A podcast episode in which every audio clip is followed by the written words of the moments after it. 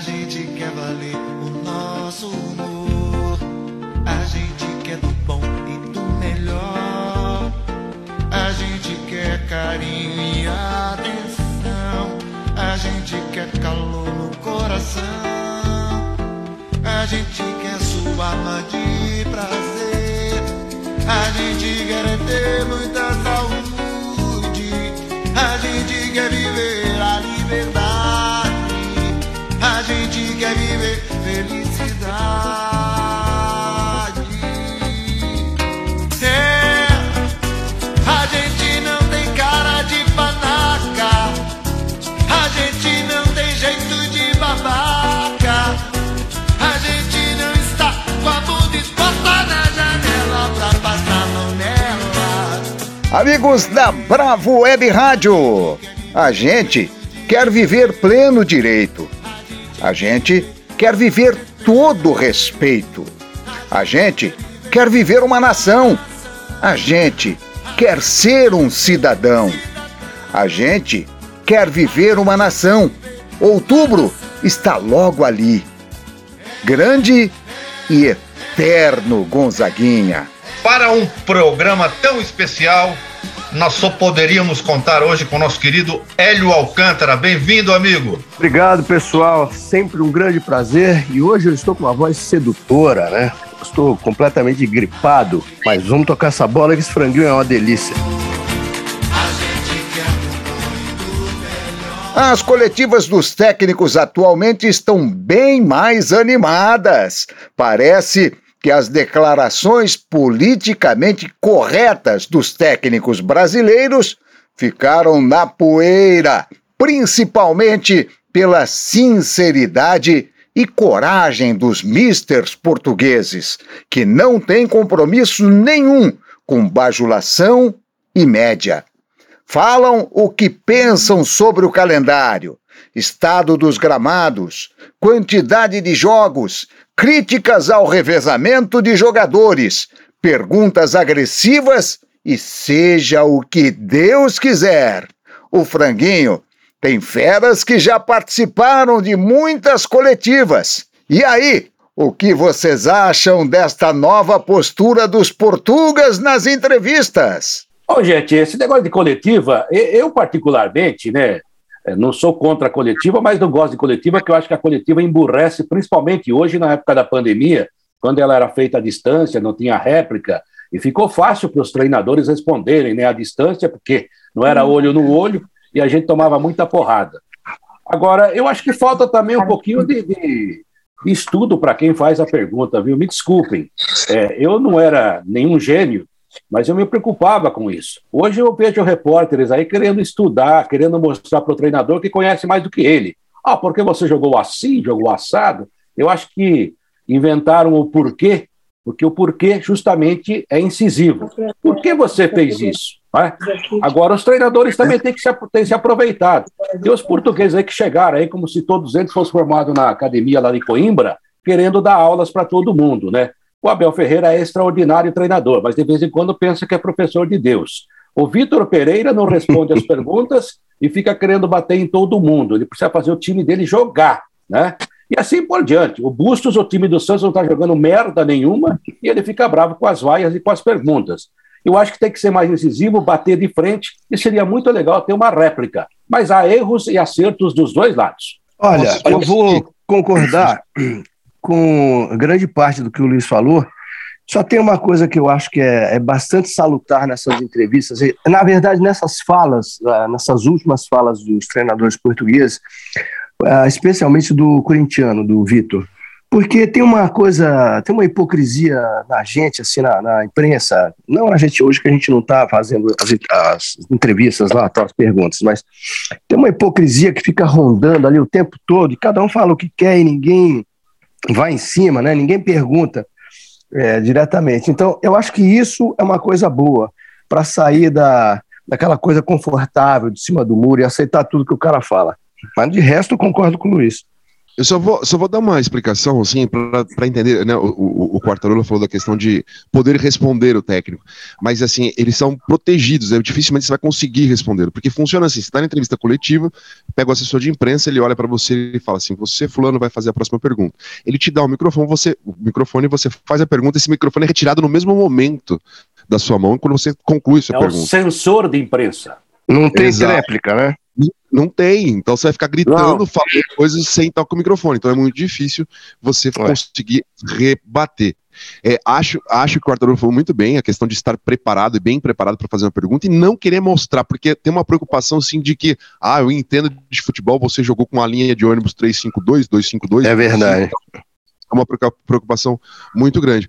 Mas, ao mesmo tempo, né, eu acho que eles estão cometendo é, um, um, negócio, uma palavra que é usada muito na moda hoje, que é o sincericídio, né? Que você fala coisas que acabam se complicando. Eu acho que os técnicos estão indo nessa linha de jogar de peito aberto. Eu acho que os portugueses falam mesmo tal. E o Rogério Senna deu uma pancada agora, depois do jogo do Corinthians, na direção do São Paulo, sobre investimentos, enfim. Não sei se era para mudar o foco, né? Como faria o Vanderlei Luxemburgo, mas esses caras têm falado mesmo, assim. E acho que puxados, né, pela corrente portuguesa que atua no Brasil.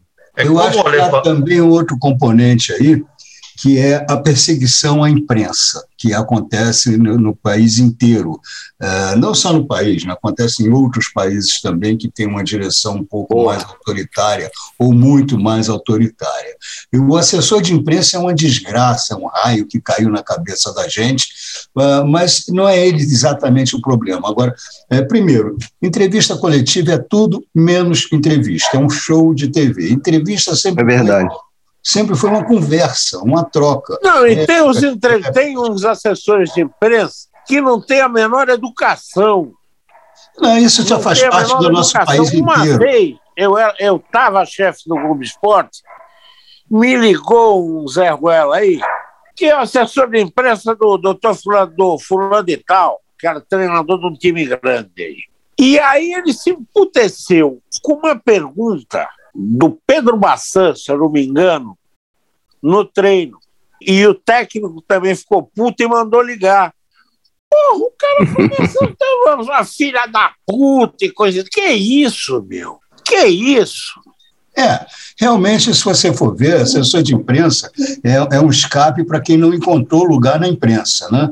Na, na imprensa realmente. É. É, é, é um, é um, um cara que não deu certo. Parece um capataz, né, Lito? É, é um cara que não deu certo na profissão. Agora, eu acho que existe realmente, tudo isso ainda é um subproduto é, da, da, da, perseguição à imprensa, da maneira com que vem se tratando a verdade. Agora, também, como, como bem explicou o, o Alê, eu não tiro aí a culpa do, do, desses repórteres exibicionistas que aparecem aí, e nem dos assessores de imprensa quem falou foi, foi, foi o, o, o, o, o Amal. Concordo inteiramente com é, censores de imprensa, né? É Concordo inteiramente com o Lito. Olha, vou, a Malfi aqui falando, eu acho uma coisa, eu vou falar como telespectador agora. Eu acho muito legal porque, embora o Ale tenha dito que eles não têm o direito, o repórter não o direito de, de réplica, eles vão para o confronto. Eles vão para o confronto. Então, eles não se incomodam com perguntas é, pesadas, eles respondem. Eu gosto muito desse, desse novo tipo, como o Mourinho faz lá e nunca teve problema. As pessoas no dia seguinte estão lá, não se retiram, não ficam com dodóizinhos. Eu, como telespectador, estou falando agora. Mourinho é mal muito... educado, Amalvi. Mas o, não, não, eu sei, não, eu não, estou dizendo como telespectador. O Mourinho é uma mas aí, mas aí você gosta do show, como disse o Lito. Não é jornalismo. Não, eu sei, mas olha. O Mourinho é uma treta de vez em quando, hein? Sim, sim. Não, faz até parte da personalidade do Mourinho, mas tô falando é desse. português, né, o Amalfi? Pô, é, tu é, é italiano, não, não entende a, minha, olha, a minha experiência como repórter me ensinou que qualquer pergunta pode ser feita. Depende Sim. do tom que você aplica, depende é. das palavras que você aplica, depende do respeito de qualquer diálogo. É que, é que assim, o, o treinador, nesse formato hoje que a gente tem de de entrevista coletiva no pós-jogo, é, ele, ele se sente é, muito pressionado é, pela semana inteira. E aí depende do resultado, o humor do cara chega de uma forma ali na entrevista. Se ele, ele se já ele entra com escudo, né? É, se ele, se ele perde ou ele empata, ele já sabe que ele vai ser massacrado ali na entrevista. É, vão a, acontecer várias teorias da conspiração contra o trabalho dele. Linhares, Ele uma vez, um, uma vez um técnico do São Paulo reclamou com a diretoria, e era técnico bom, que ah, os repórteres eram muito chatos. E a gente era mesmo, e a- continua sendo. Uhum. Se não for chato, não precisa ser repórter. Vai ser padre. Aí é, o cara falou assim: chega aqui. Tá vendo quanto você ganha por mês? Já está embutido, amigo. Você tem que falar com o público e através da imprensa que você vai falar. Vai ter dia bom e dia ruim. Então não me enche o saco. Você deve notar que não tem mais tutu e dizer que não está preocupado. Você deve lutar pela chepa da feira e dizer que está recompensado. Você deve estampar sempre um ar de alegria e dizer tudo tem melhorado. Você deve rezar pelo bem do patrão e esquecer que está desempregado. Você merece, você merece. Tudo vai bem, tudo legal. Cerveja, samba amanhã seu Zé se acabar em teu carnaval.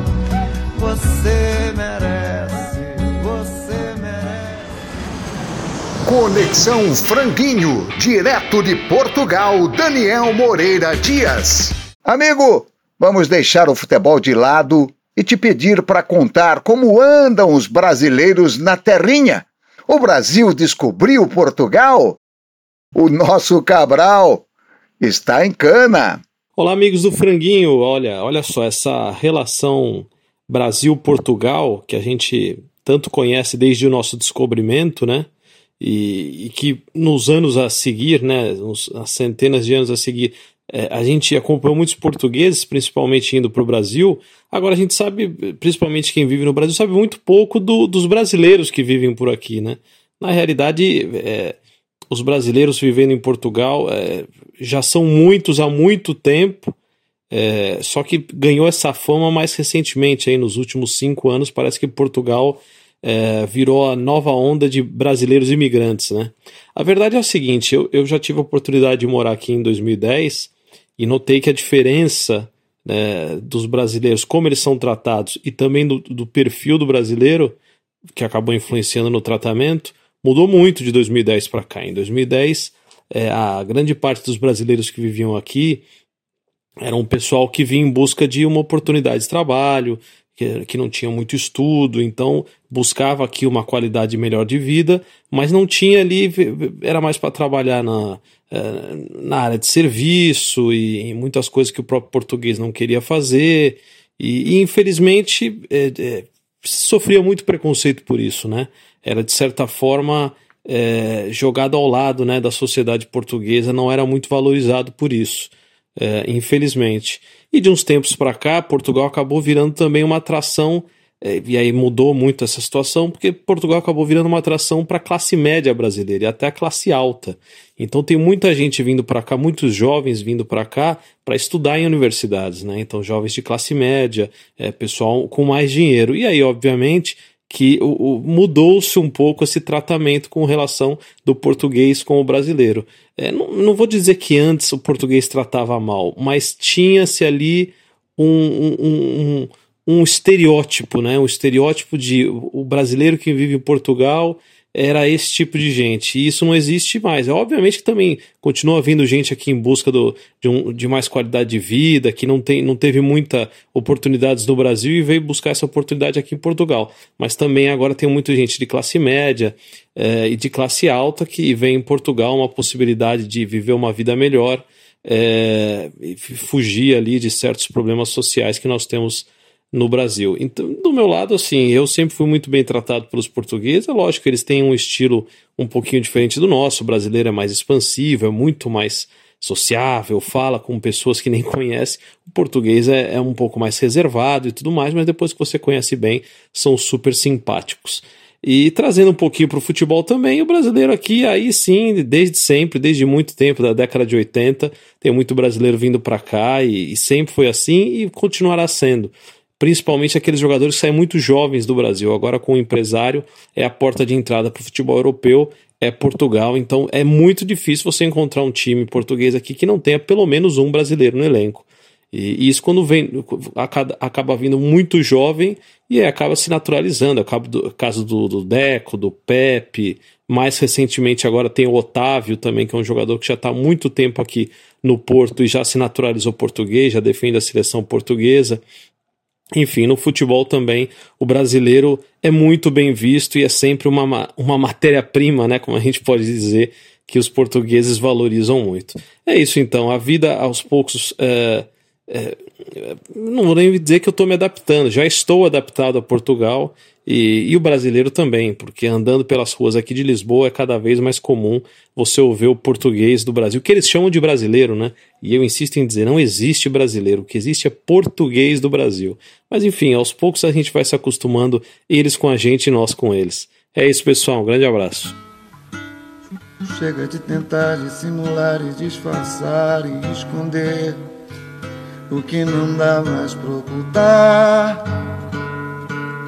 E eu não quero mais calar, já que o brilho desse olhar foi traidor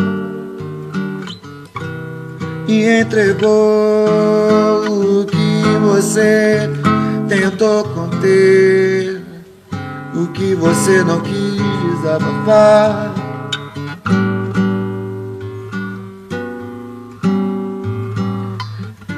Chega de temer, chorar, sofrer, sorrir, se dar e se perder e se achar. E tudo aquilo quer viver. Eu quero mais é me abrir e que essa vida entre assim, como se fosse o sol Desvirginando a madrugada, quero sentir a dor dessa manhã. Par ou ímpar? Quem jogou mais? Paulo César Caju quer saber: Riquelme ou Valderrama? É, eu vou ficar com o Valderrama. Valderrama foi é, talvez o maior jogador do futebol colombiano até hoje. Aí. Tem grandes craques no né, futebol colombiano, mas pela, pelo que ele representou, pela, pela, pelo folclore, né? O Valderrama era um show à parte quando a Colômbia jogava. O Riquelme, um grande craque, sem dúvida alguma, mas é, eu vejo o Valderrama com mais peso assim para o futebol colombiano do que propriamente o Riquelme para o futebol argentino.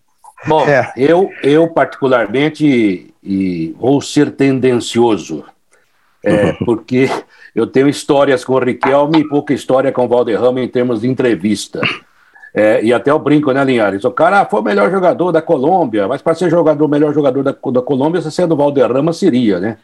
É, o duro é você ser o melhor lutador de sumô no Japão, melhor jogador do, de futebol no Brasil, na Argentina, que aí a disputa é maior. Mas que o Valderrama jogava demais, é verdade. É grande jogador. É, aliás, quando ele parou, o futebol do, da Colômbia parece que caiu também e tem uma representação fantástica. Mas o Riquelme eu gosto dele, eu gosto das frases dele. Ele fala assim um dia: experiência não se improvisa. Que legal, né? Pra gente que é velho, né? Uma beleza. E uma vez eu estava no, no, no, no hotel no Morumbi, eles iam jogar aquela partida de volta contra o Palmeiras depois do roubo do Baldo Aquino lá em Buenos Aires. E na subida do elevador ele falou assim: não hablo com a imprensa em dia de partido. Falei, tá bom. Mas, Ricardo, me diga aí, esse, esse esse técnico aí, o Bianchi, é bom ou não? Ele falou, mais largo que treinador. Portanto, para mim, o Riquelme. bom, eu vou, eu vou com o Valderrama, porque eu acho que o Valderrama, com a geração dele, foi, ele era o principal craque daquela geração, ele conseguiu colocar a Colômbia no, no né, como se fala hoje, no, no no, mapa, patamar. no mapa mundi do futebol. Então, a, a Colômbia hoje é um, é, um, é um time respeitado graças àquela geração e graças ao Valderrama. Dois craques, camisas 10, que eu adoraria ter um assim no Brasil. Eu vou com Valderrama. Eu é, também eu... vou com o Valderrama e, desculpe, e só achando que o Riquelme, ele também tinha uma técnica refinadérrima, né? Mas eu achava às vezes o Riquelme meio preguiçoso, meio ausente do jogo. Então eu prefiro o, o Valderrama. Acho que ele era mais eficiente. Pela bola, pela habilidade, é, pela atuação em campo, eu fico com o Riquelme, mas pela importância para o futebol da Colômbia, para o showman, para tudo, todo o folclore, meu voto é Valderrama. Por respeito ao futebol argentino, que eu adoro, dizer uma bobagem aqui, eu acho que quando, quando a gente improvisa, a gente é melhor do que eles. Agora, quando eles botam a bola no chão e começam a tocar de pé para pé, a gente é. perde. Concordo. Também acho. Ah, por respeito, eu vou de. Vou de Riquelme. Eu também vou de Riquelme, acho que jogou muito mais, é, independentemente da importância que o Valderrama tenha para o futebol colombiano. Acho que o Riquelme foi mais jogador é, e ficou marcado por um penúltimo mal batido na história.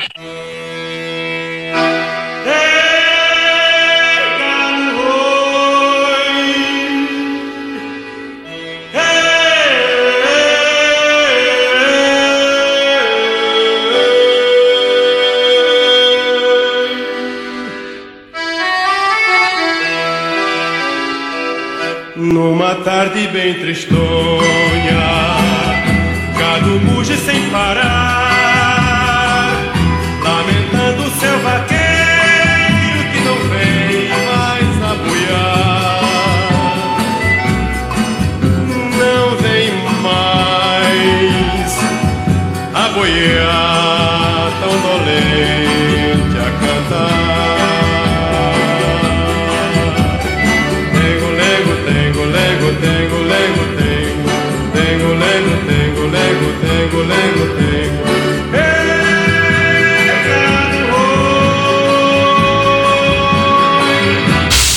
goleiro ao ponta esquerda, escale o seu time de todos os tempos. Quem escala hoje é Rivelino Teixeira. Para mim, a seleção é, de todos os tempos que eu vi jogando, assistindo, ou indo nos estádios, ou ouvindo pelo rádio, assistindo pela TV, para mim é essa. Vamos ver, ó. Leão no gol, Nelinho, lateral direito, Oscar, Luiz Pereira e Júnior. O meio de campo, veja só, hein, esse meio de campo hoje seria fatal, né? Porque ninguém, só um marcador praticamente, né? Mas enfim, Falcão, Sócrates, Rivelino e Zico. Rivelino porque é a inspiração do meu pai, meu nome de batismo e por tudo que significa o Riva, um dos melhores de todos os tempos, né? E na frente, Ronaldo Nazário e Reinaldo, o rei do galo, tá certo? Então esta é a minha seleção. Um abraço a todos. Obrigado, gente. Fiquem com Deus. Espere Espere que eu chego já. O amor por você, morena, faz a saudade me apressar. Espere por mim, morena. Espere que eu chego já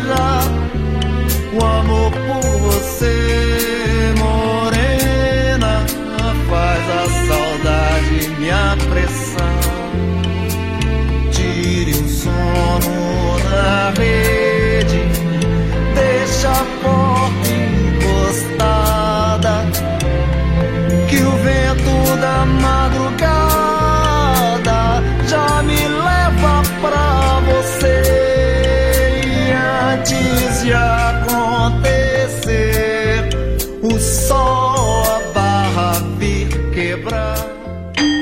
Debate Franguinho. Um debate bem temperado. Ainda existe espaço para um debate sério, jornalístico dos programas esportivos? O que temos visto nas TVs abertas e fechadas é um flerte cada vez mais próximo com o entretenimento. Um excesso de descontração, para dizer o mínimo. Apresentadores engraçadinhos, querendo fazer rir e se achando geniais. O humor, claro, é muito importante em qualquer atividade. É subversivo, crítico escancar os problemas de forma mais leve? Estão exagerando nas gracinhas? Isso não prejudica o conteúdo? Uma visão mais crítica? É, eu, eu acho que realmente existe o espaço, né, mas é um espaço que está sendo imposto.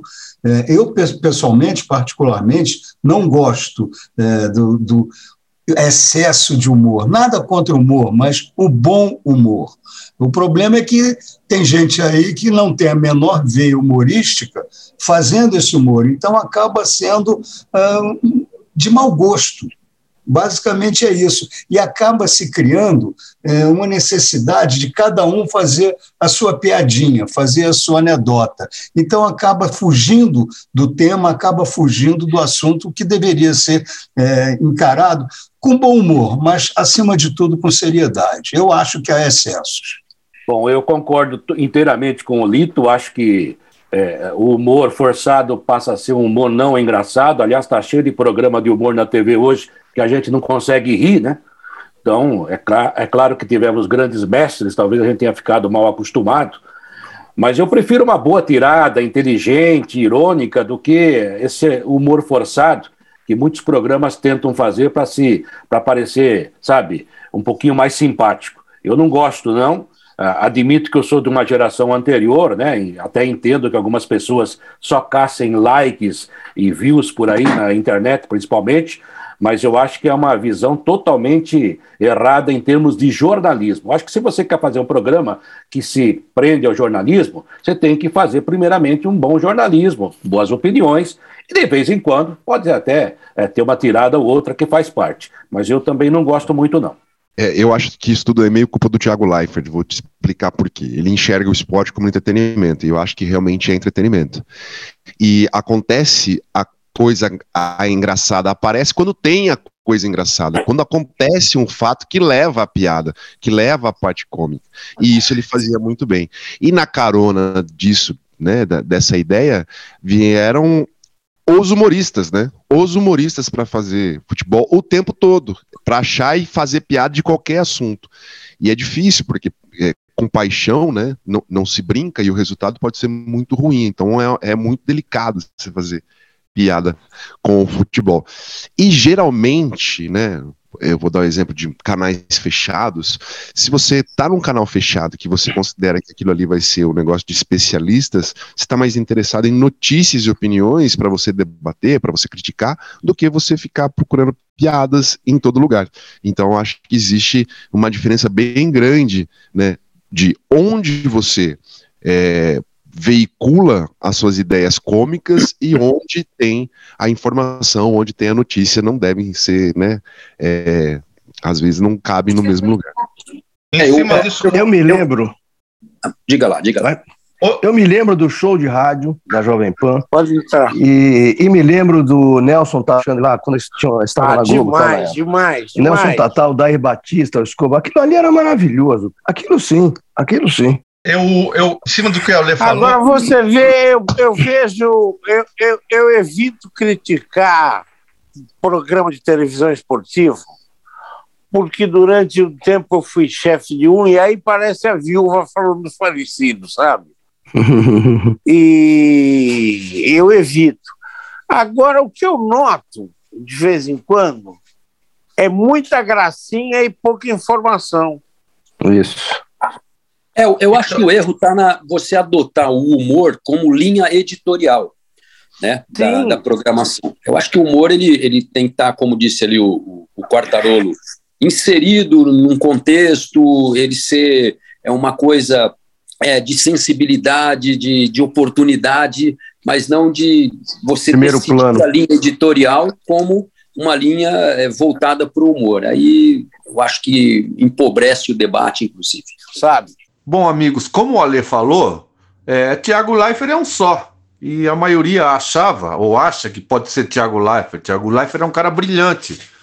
E nem todos têm o mesmo talento dele. Então é isso que acontece. Todo mundo querendo ser Thiago Leifert, esse excesso de descontração, muita gracinha. E até queria citar uma coisa que a gente era instruída pelo Alfredo Toné, que é uma pessoa que é, é, era o nosso mentor lá na redação, quando a gente ia para uma transmissão, o, pessoal de vídeo fala assim: ah, boa noite, Fulano, boa noite, Ciclano, né? E aí a gente chegava no dia seguinte na, na redação e ele falava: Boa noite, não, que nada. Você tem que dar boa noite para quem está te assistindo. Vocês não foram na van junto? Não deu tempo de dar boa noite? Dá boa noite para quem está te assistindo. Então, é, esse excesso de, de, brincadeirinhas, de piadas internas que eles só eles entendem, só eles ficam rindo entre si, é muito chato. Afasta o quem está te assistindo, afasta o telespectador. Você tem que falar com o telespectador. É isso que a gente aprendeu e eu acho muito chato esse excesso de gracinha, esse excesso de descontração. Eu apenas queria que você soubesse que aquela alegria ainda está comigo e que a minha ternura não ficou na estrada, não ficou no tempo, presa na poeira. Eu apenas queria que você soubesse que esta menina hoje é uma mulher e que esta mulher é uma menina que colheu seu fruto, flor do seu carinho. Eu apenas queria dizer a todo mundo que me gosta, que hoje eu me gosto muito mais, porque me entendo muito mais também. Bola no Canto, a música do futebol, com Ailton Amalfi. Amigos, no Bola no Canto de hoje, Canhoteiro, o Garrincha da ponta esquerda.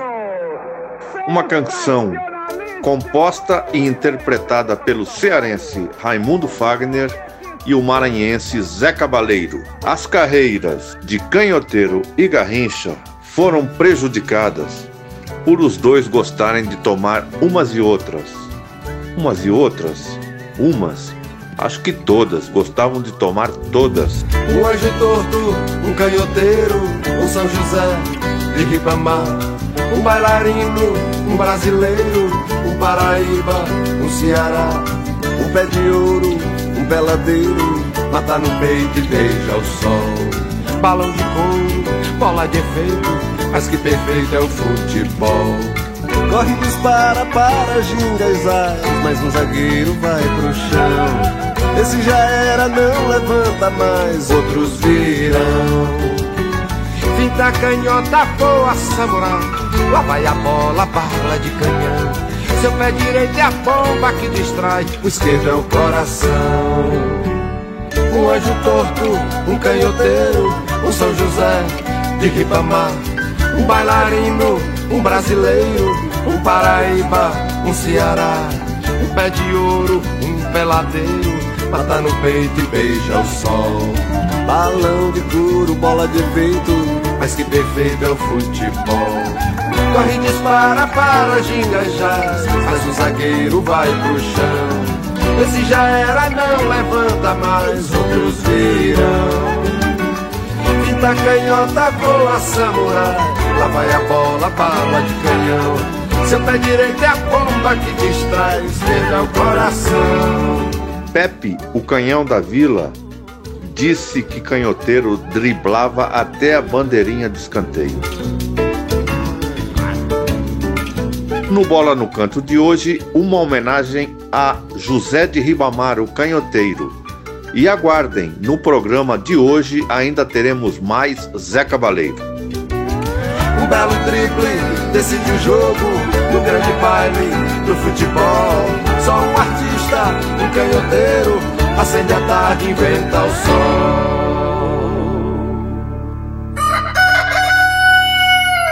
Franguinho Repórter, uma entrevista chapa quente. O Zeca é daqueles caras que a gente quer estar junto. Ele tem uma forma de olhar o mundo como se estivesse jogando bola descalço. É isso. Ele não é um craque, mas tem a nobreza dos que jogam descalços. É a mesma coisa com a música. Ele pega as palavras e começa a dançar com elas, embalado por uma certeza, a de que é preciso emocionar as pessoas e falar de coisas boas, para que a vida não sofra ainda mais com as mediocridades do nosso cotidiano. O Zé Cabaleiro é um maranhense de alma universal e eu tenho o maior orgulho de ser seu amigo. Aqui vai a minha pergunta, Zeca.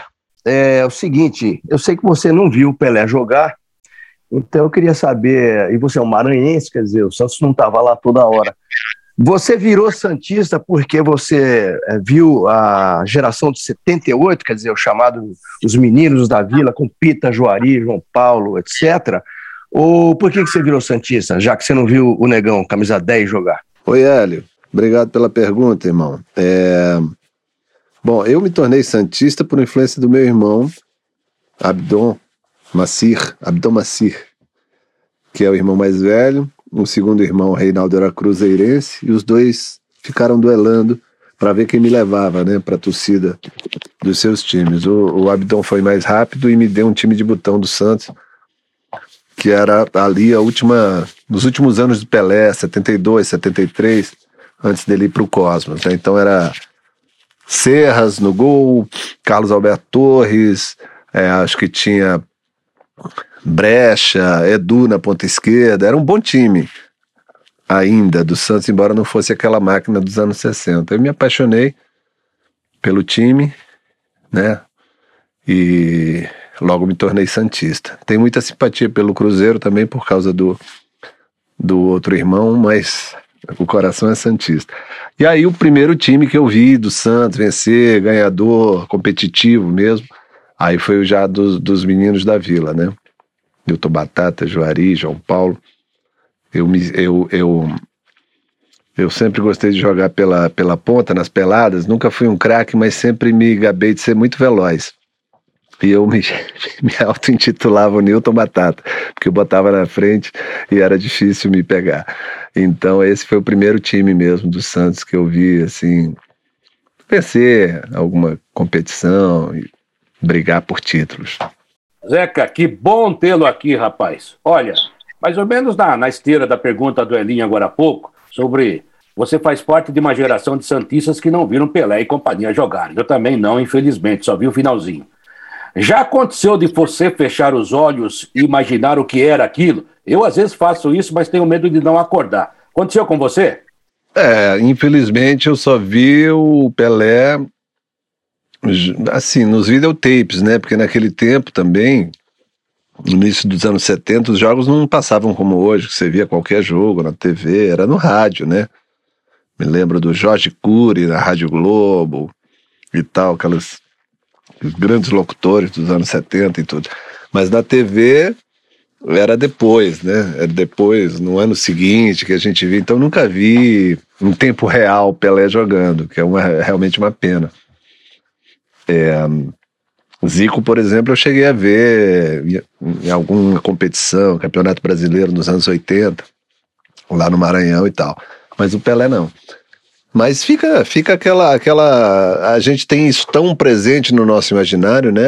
As imagens do Pelé driblando, cobrando falta, fazendo gol, cabeceando, todo, de todos os modos e tal, que é tão viva essa memória que nem faz tanta falta. Assim, claro que eu adoraria ter visto isso, ter isso no meu repertório, assim, no, na minha memória. Mas é como se eu tivesse visto, né? A gente que ama o futebol e ama o Santos e ama o Pelé, é como se tivesse visto. É, Zeca, qual foi a seleção brasileira que mais te encantou? A seleção brasileira que mais me encantou foi a de 82, sem dúvida. É, eu tinha então 16 anos, né? Então, no auge daquela aquele momento em que você é completamente apaixonado pelo futebol e tal, e aquela seleção encheu os olhos da gente mesmo. Era incrível. Foi uma foi uma, uma, uma grande pena, um luto, aquela derrota para a Itália. É, depois nenhuma seleção me encantou tanto, mesmo a partir dos anos 90 eu me desinteressei um pouquinho por seleção, na, na Copa de 90, acho que eu torci pelo Camarões, Roger Milá, aquela coisa toda. Deixei um pouco de torcer pelo Brasil, ficou muito retranqueiro. Mesmo de 94 e as posteriores nunca me encantaram, me encheram muito os olhos. Agora, na pandemia, as TVs esportivas reprisaram muitas competições, Copas do Mundo, campeonatos e tal. E pude ver todos os jogos da, da seleção de 70, que é, realmente também era impressionante ver a, o conjunto, né? O, a, a, o sentido de, de, de, de, jogo coletivo e tal era uma coisa muito impressionante naquele time também. Mas a de 82 foi a que eu vi que mais me apaixonou. Ô, Zeca, quantas cervejas você e o seu xará, Zeca Pagodinho, tomaram antes, durante e depois da gravação do seu samba do Approach? Quantas cervejas eu e o Zeca Pagodinho tomamos? Rapaz, nenhuma. Tomamos um conhaque, porque era muito cedo, a gravação foi marcada para 11 da manhã. Ele chegou meio sem jeito, assim, porque é muito tímido o Zeca, né? E, e eu felizão, porque até a participação do cara, né, que é um, um gênio da canção popular, um gênio do samba. E a gente foi lá, tinha um, um bar no, no estúdio, Companhia dos Técnicos, lá no Rio, em Copacabana, e a gente foi lá e quer beber alguma coisa? Um conhaquinho para esquentar a voz. Eu fui lá e fiz companhia para ele, coisa que eu não costumo fazer, que é beber de manhã. Mas nesse dia era por uma boa causa. E foi muito divertido, porque aí a música tinha aquelas expressões em inglês, né, o samba do approach, eu pedi para ele, falei, rapaz, não sei falar picas de inglês. Eu falei, relaxa que é inglês de restaurante. Ele falou, mas eu não vou em restaurante, bicho. Eu falei, inglês de lanchonete. Ele falou, não vou em lanchonete. Mas foi muito divertido. E, assim, guardo com muita gratidão, porque muita generosidade de um cara já, né, no lugar que ele estava, participar do disco de um artista iniciante e tal. Foi muito importante aquilo lá para mim. Zeca, João do Vale, Canhoteiro e Antônio Vieira, essas lendas merecem estátuas no Centro Histórico de São Luís? Merecem estátuas, sim.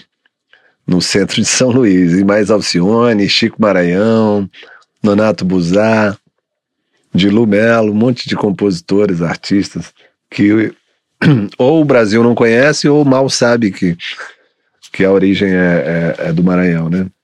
O Maranhão é um estado que ficou muito, ao longo do tempo, muito isolado. Hoje, com a, os avanços tecnológicos, internet, redes sociais, as coisas estão mais conectadas. Mas é um fim de rota, assim, fim de rota aérea. É, é um lugar meio difícil, né? Como Manaus e tal.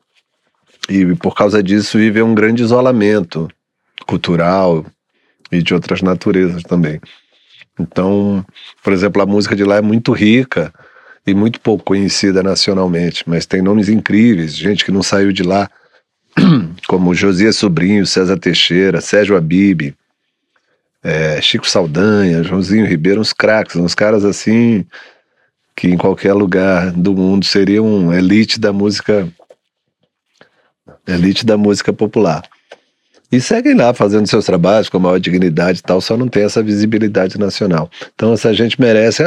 Homenagens começam a acontecer, né? O, o seu Antônio Vieira, grande sambista, ganhou uma praça agora com o nome dele. Fico muito feliz quando vejo isso, esse reconhecimento. Zeca, direto e reto.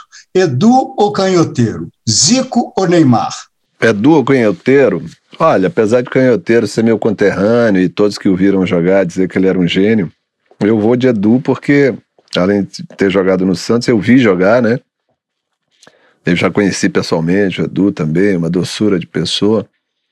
E foi uma ponta esquerda que eu vi jogar.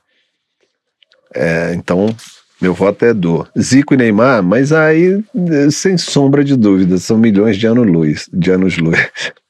Para mim, Zico é o segundo maior jogador do mundo. As pessoas falam Pelé, Maradona, depois Zico e outros e tal. Mas para mim, ele é o segundo. É, minha opinião pessoal, para mim é o mais completo. Maradona era espetaculoso, aquele showman, aquela coisa toda, fez coisas incríveis, né? Mas para mim o Zico era um jogador muito mais completo, como o Pelé, né? Bom em todos os fundamentos, generoso, solidário, goleador, craque absoluto. Zeca, Salve Santos. O DNA ofensivo do Santos ainda existe ou virou lenda? Não existe mais. Olha, eu acho que o DNA ofensivo do Santos existe.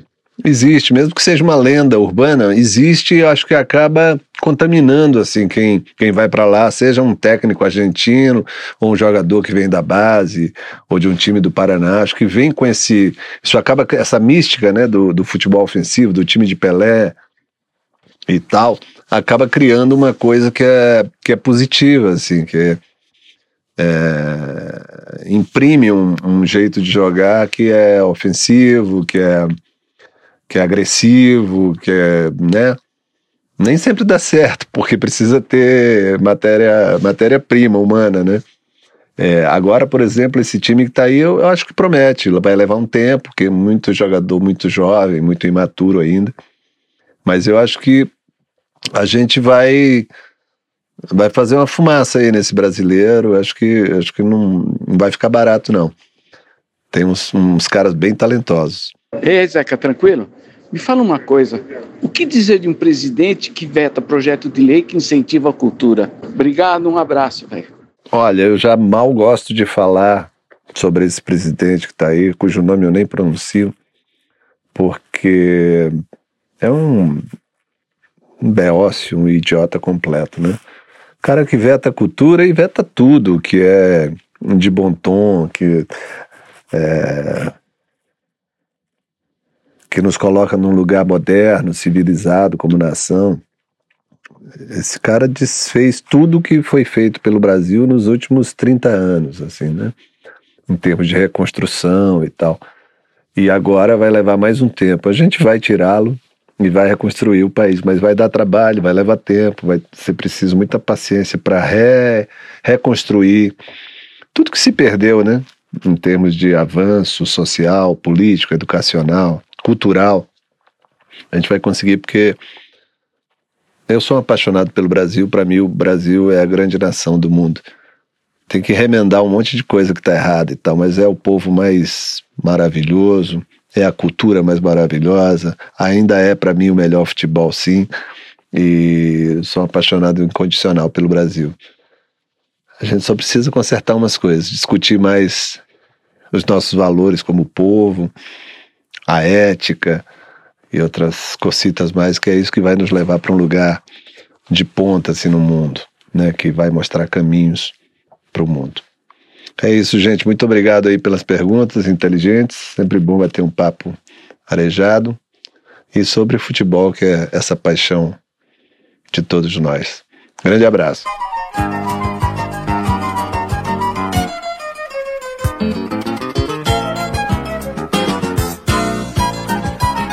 Eu acredito é na rapaziada que segue em frente e segura o rojão. Eu ponho fé na fé da moçada que não foge da fera e enfrenta o leão. Eu vou à luta com essa juventude que não corre da raia a troco de nada. Eu vou no bloco dessa mocidade Que não tá na saudade e constrói a manhã desejada Eu acredito é na rapaziada Que segue em frente e segura o rojão Como é que não? Eu ponho fé na fé da moçada Que não pode dar fé e enfrenta o leão Franguinho direto e reto. A crônica sem censura com Tonico Duarte. Aqui no Brasil, tivemos um cardeal em Minas que defendia a tortura com uma frase hedionda: Não se obtém confissões com bombons. Que beleza. Bem cristão. Do outro lado, Paulo Evaristo, o cardeal Arnes, que confrontou o presidente Médici com uma lista de mortos e desaparecidos e foi expulso por ele do Palácio do Planalto, antes que o próprio Arnes desaparecesse. Arnes, com doçura e ponderação, evitou um massacre na Praça da Sé, no ato ecumênico pelo assassinato do jornalista Vladimir Herzog e Dom Helder Câmara, arcebispo de Olinda e Recife, de forte sotaque sertanejo. Viu o discurso do Lacerda, arcebispo? Não vi e não gostei. No culto Herzog, perguntado sobre o que achava daquilo tudo, respondeu com outra pergunta. Para que falar se estamos todos conversando em silêncio? Mas voltemos ao Padre Júlio. Ele é o vigário episcopal para a pastoral do povo de rua de São Paulo. Sob sua guarda, estão, por exemplo, os sem-teto, órfãos portadores de HIV, jovens LGBTQIA, menores infratores e toda a sorte de excluídos. Os incluídos se emputecem, claro. Numa entrevista ao UOL, Dona Bia, mulher do ex-candidato relâmpago à presidência, João já foi tarde Dória, disse: tira um prato de comida do padre Júlio para ver como ele grita. Agora pergunta quantas pessoas ele já tirou da rua. O padre, pelos princípios cristãos da piedade e da compaixão, evitou polemizar com a intelectual que se diz artista plástica. Não espere encontrar a Lancelotti entre os padres canoros e dançarinos das manhãs de domingo na TV. A turma dele é outra. Mas, num sonho divertido, poderíamos imaginar os colegas de batina, Fábio Melo e Marcelo Rossi, sendo enxotados a buzinadas pelo velho guerreiro. Ali é um duelo para ver quem canta pior. Nos momentos mais sérios das conversas, o padre Júlio recorre à escritora existencialista e número um do feminismo, Simone de Beauvoir.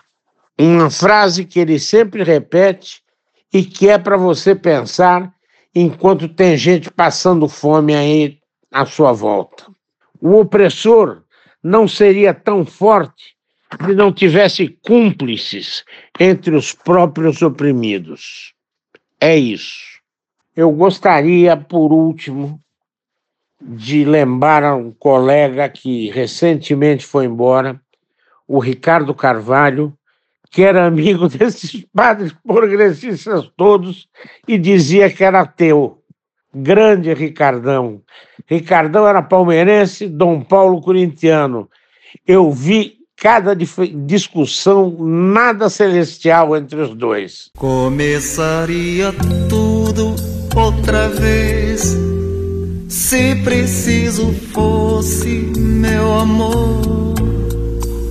A chama em meu peito ainda queima, saiba, nada foi em vão. A Cuba livre da coragem em minhas mãos, a dama de lilás me machucando o coração na sede de sentir seu corpo inteiro coladinho ao meu. E então eu cantaria a noite inteira, como já cantei, cantarei as coisas todas que já tive, tenho e sei um dia terei. A última volta do ponteiro. População de rua sofre com frio, fome e abandono na capital paulista. O número de pessoas vivendo nas ruas passou de 24.344 para 31.884 ao final de 2021. Com frio e fome, Isaías de Faria, de 66 anos, chegou ao Centro de Convivência São Martinho de Lima, na zona leste de São Paulo, na manhã de quarta-feira, 18 de maio. Ele passou por uma triagem e pegou uma senha para tomar um café distribuído diariamente no local por volta das 8 horas. Mas ele teve uma convulsão, caiu e morreu antes de fazer a refeição. O padre Júlio Lancelotti continua sua luta pelos pobres e já declarou que a elite, em vez de lutar contra a pobreza, luta contra os pobres. Que é preciso desconstruir a porofobia, a aversão aos pobres.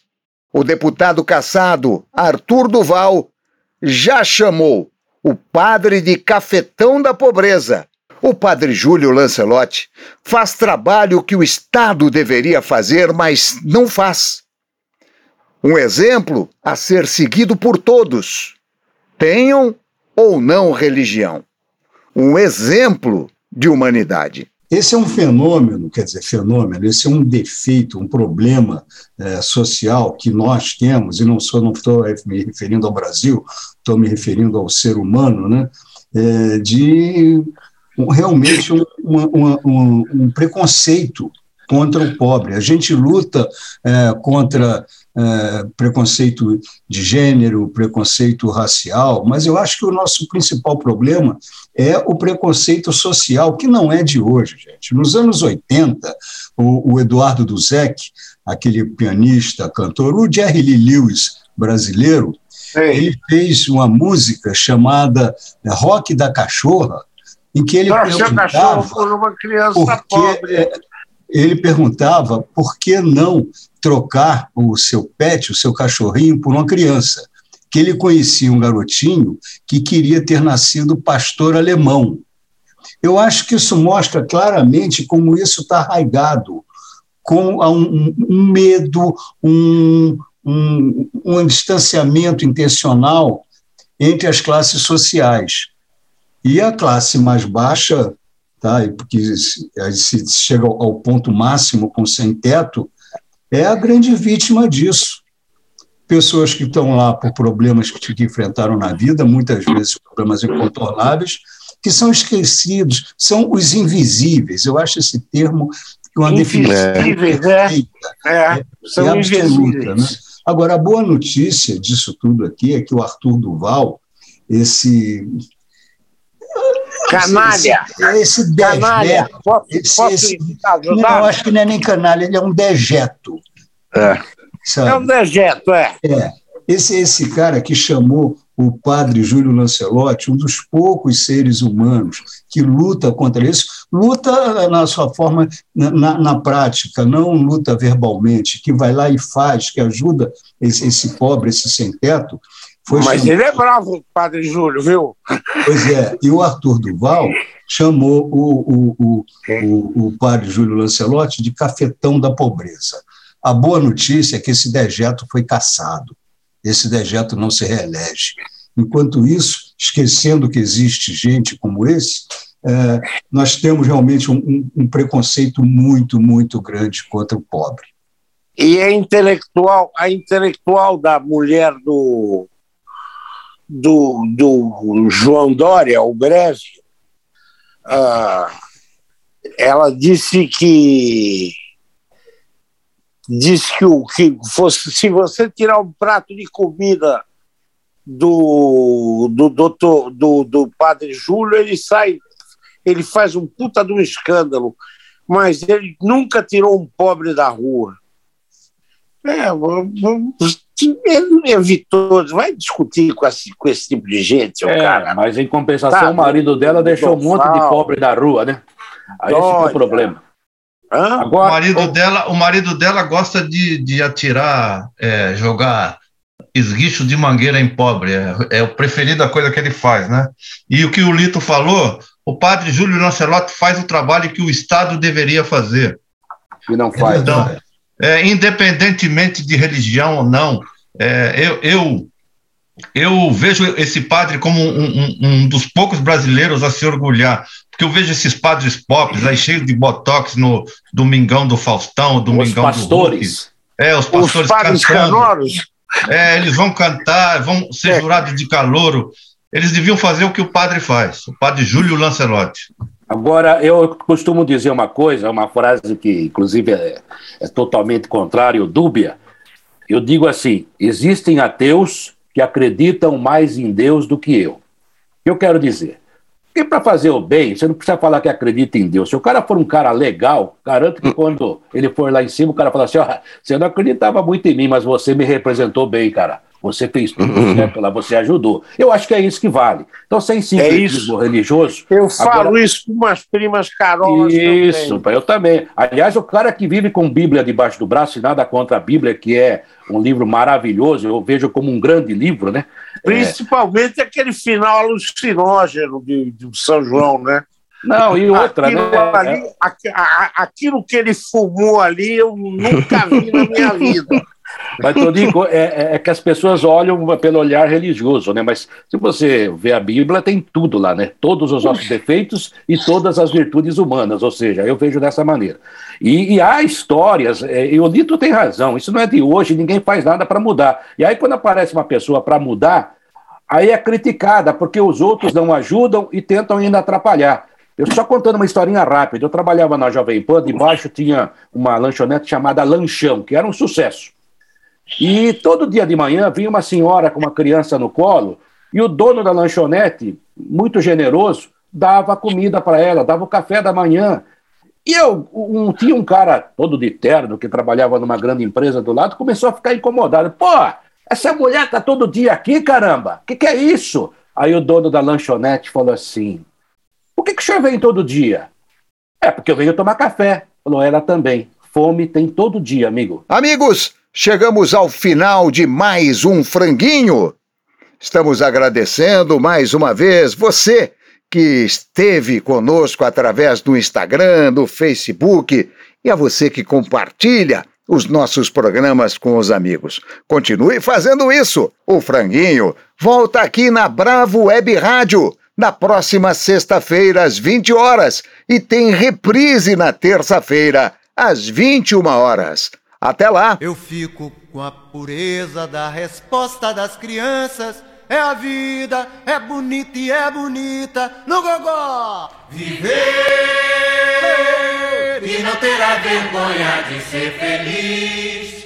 Cantar e cantar e cantar a beleza de ser um eterno aprendiz. Ah, meu Deus, eu sei, eu sei que a vida devia ser bem melhor e será. Mas isso não impede que eu repita. É bonita, é bonita e é bonita.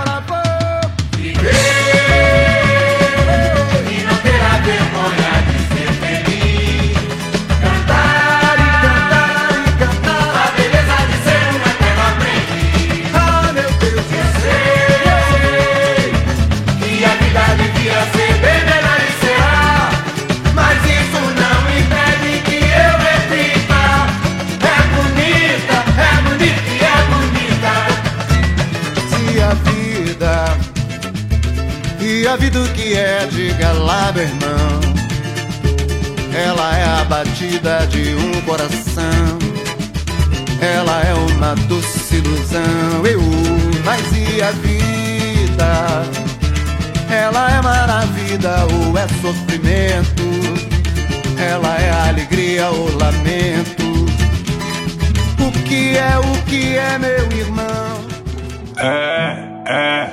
Aquele mano lá que fez as músicas que todo mundo sabia cantar. O som que todo mundo pedia bis. Viver e não ter a vergonha de ser feliz. O vento já dizia que ele era feliz. Mano, sangue bom, filho do rei do baião. Ele tinha um cérebro ligado à vida, que é a batida de um coração, não é, meu irmão? Ele transportava sua raça em emoção. A gente quer carinho e atenção. Quer ser cidadão, viver uma nação. Um mano que tinha sempre a palavra mais certa. Pra todos nós aqui, entender o seu grito de alerta. Mano carioca, mano que provoca. O sistema ele desloca, com a palavra ele evoca. Ele sabe que ninguém quer ser babaca e nem panaca. Sua música a gente convoca. Mano, que cara humano, mano que não passava o pano. Ficava puto com os tiranos e os seus enganos, ele se tornava insano. O mano foi homenageado pelo Império Serrano. Vai na minha, escute, cante Gonzaguinha. Sua mente, seu coração entra na linha. Deixa o mano soltar tua voz. Ele é feroz, veloz. Ele entende o seu jeito de viver, o que é amar. O teu canto é minha força para cantar. Um abraço com saúde, liberdade, felicidade. Deve ser Julião. Franguinho sem censura. A resenha esportiva em que a linha é não ter linha.